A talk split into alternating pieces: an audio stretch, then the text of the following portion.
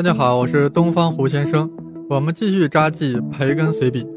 翻开这本书的目录呀，映入眼帘的就是各种论啊，论真理，论死亡，论复仇，论逆境，论嫉妒，论巴拉巴拉巴拉，就没有他不论的。当然，我看的是中文版。这《培根随笔》呀，至少有五个译本，我看的是陶文佳所翻译啊，译的是相当不错，用词精当，表达贴切，富于文采，而又相当简洁，可谓是。信达雅，先找个有意思的章节，就从这个论复仇看起吧。复仇是一种野蛮的公正，哇，这话说的让我胡先生竟然无言以对啊！但培根接着说，人的天性越是想要追求这种公正，法律就越该将其铲除。培根呀，不愧为是律师出身，将法律的权威置于在公正之上。但培根呀，很善于循循诱导，智者关注当下和未来之事就已充实不已，因而绝不会让过去之事使自己徒增烦恼。世人不会只为作恶而作恶，他们要的是追逐利益，寻求 happy，获得荣誉。那我何必又因别人爱自己胜过爱我而愤怒不已呢？哎，是呀，这培根说的确实有几分道理。培根。最后说道：“不断寻求复仇的人，只会让自己的伤口历久弥新，而那些伤口本该早就痊愈的。”嗯，培根说的呀，蛮有道理。我现在啊，真是怀疑大肉之当年是跨越了时间轴，偷看了培根随笔，才忘记了与匈奴的血海深仇，竟然拒绝我大汉使者张骞一道夹击匈奴的建议。又为北宋感到遗憾，竟然要与女真夹击大辽；更为南宋感到扼腕，竟然与蒙古人夹击金朝，都是复仇之心惹的祸。作为普通人，那绝对可以仗剑天涯，快意恩仇；但作为君主，绝不可以恩仇作为制定现行政策的依据，否则靖康之祸，崖山之难不远矣。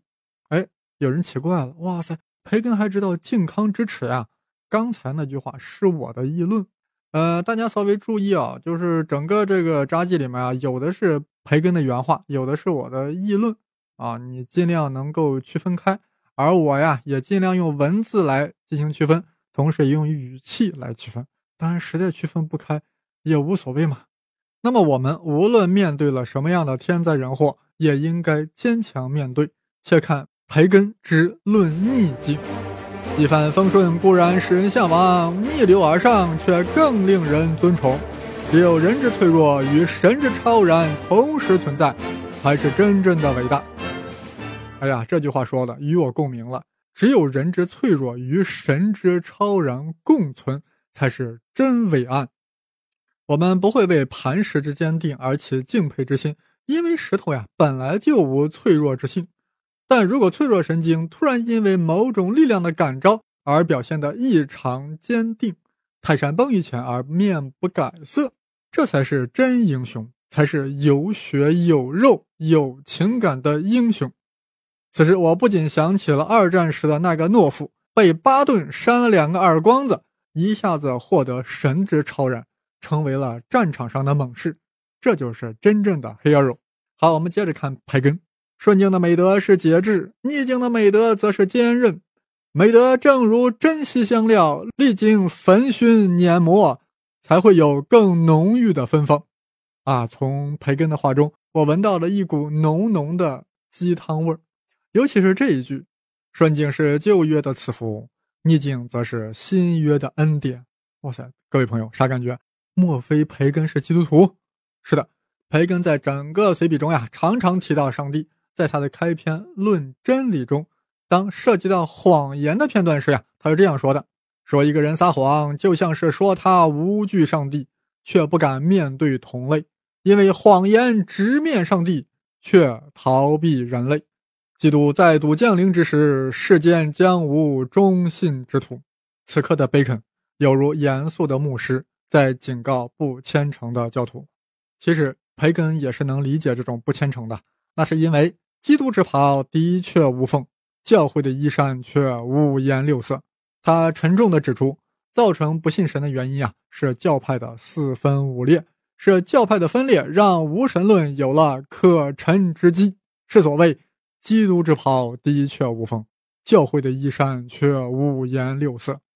如此看来，培根是一个虔诚的基督徒，他专门写了一个章节论不信神，开篇就明确表态。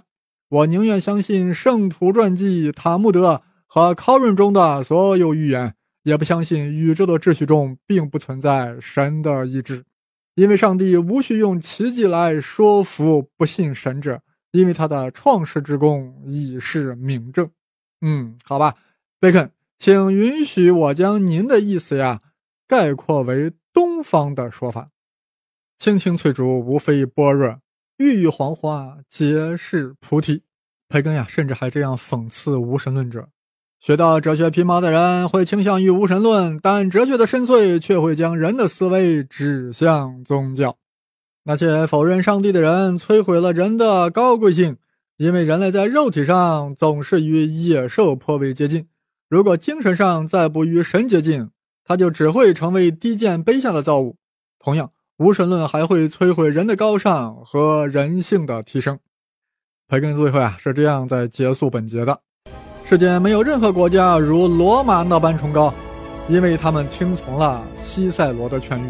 我们尽可为自己骄傲，为罗马自豪。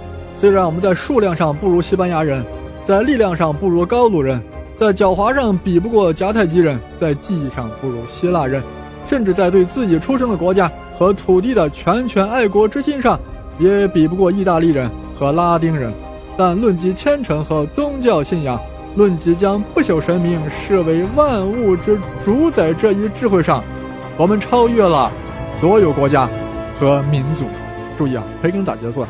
培根是引用了西塞罗的一段话结束的。哇，西塞罗那段话很精彩，是吧？那废话呀，那西塞罗啥？大演讲家呀。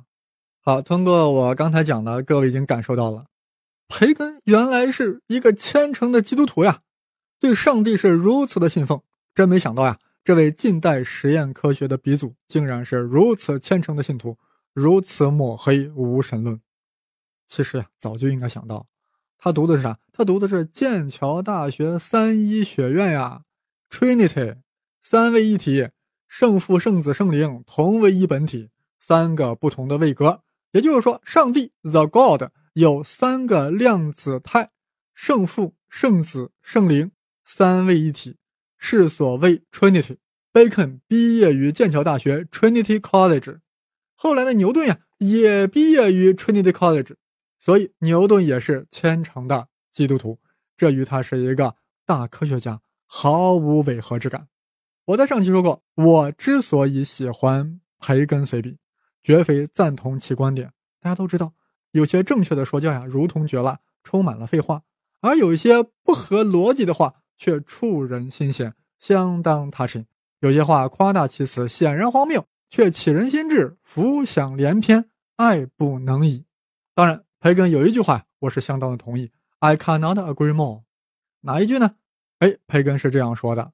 世人创造出实际上并不矛盾的所谓对立，并为之制造新的术语，再固定下来，以至于本该由意义决定术语，却反由术语决定了意义。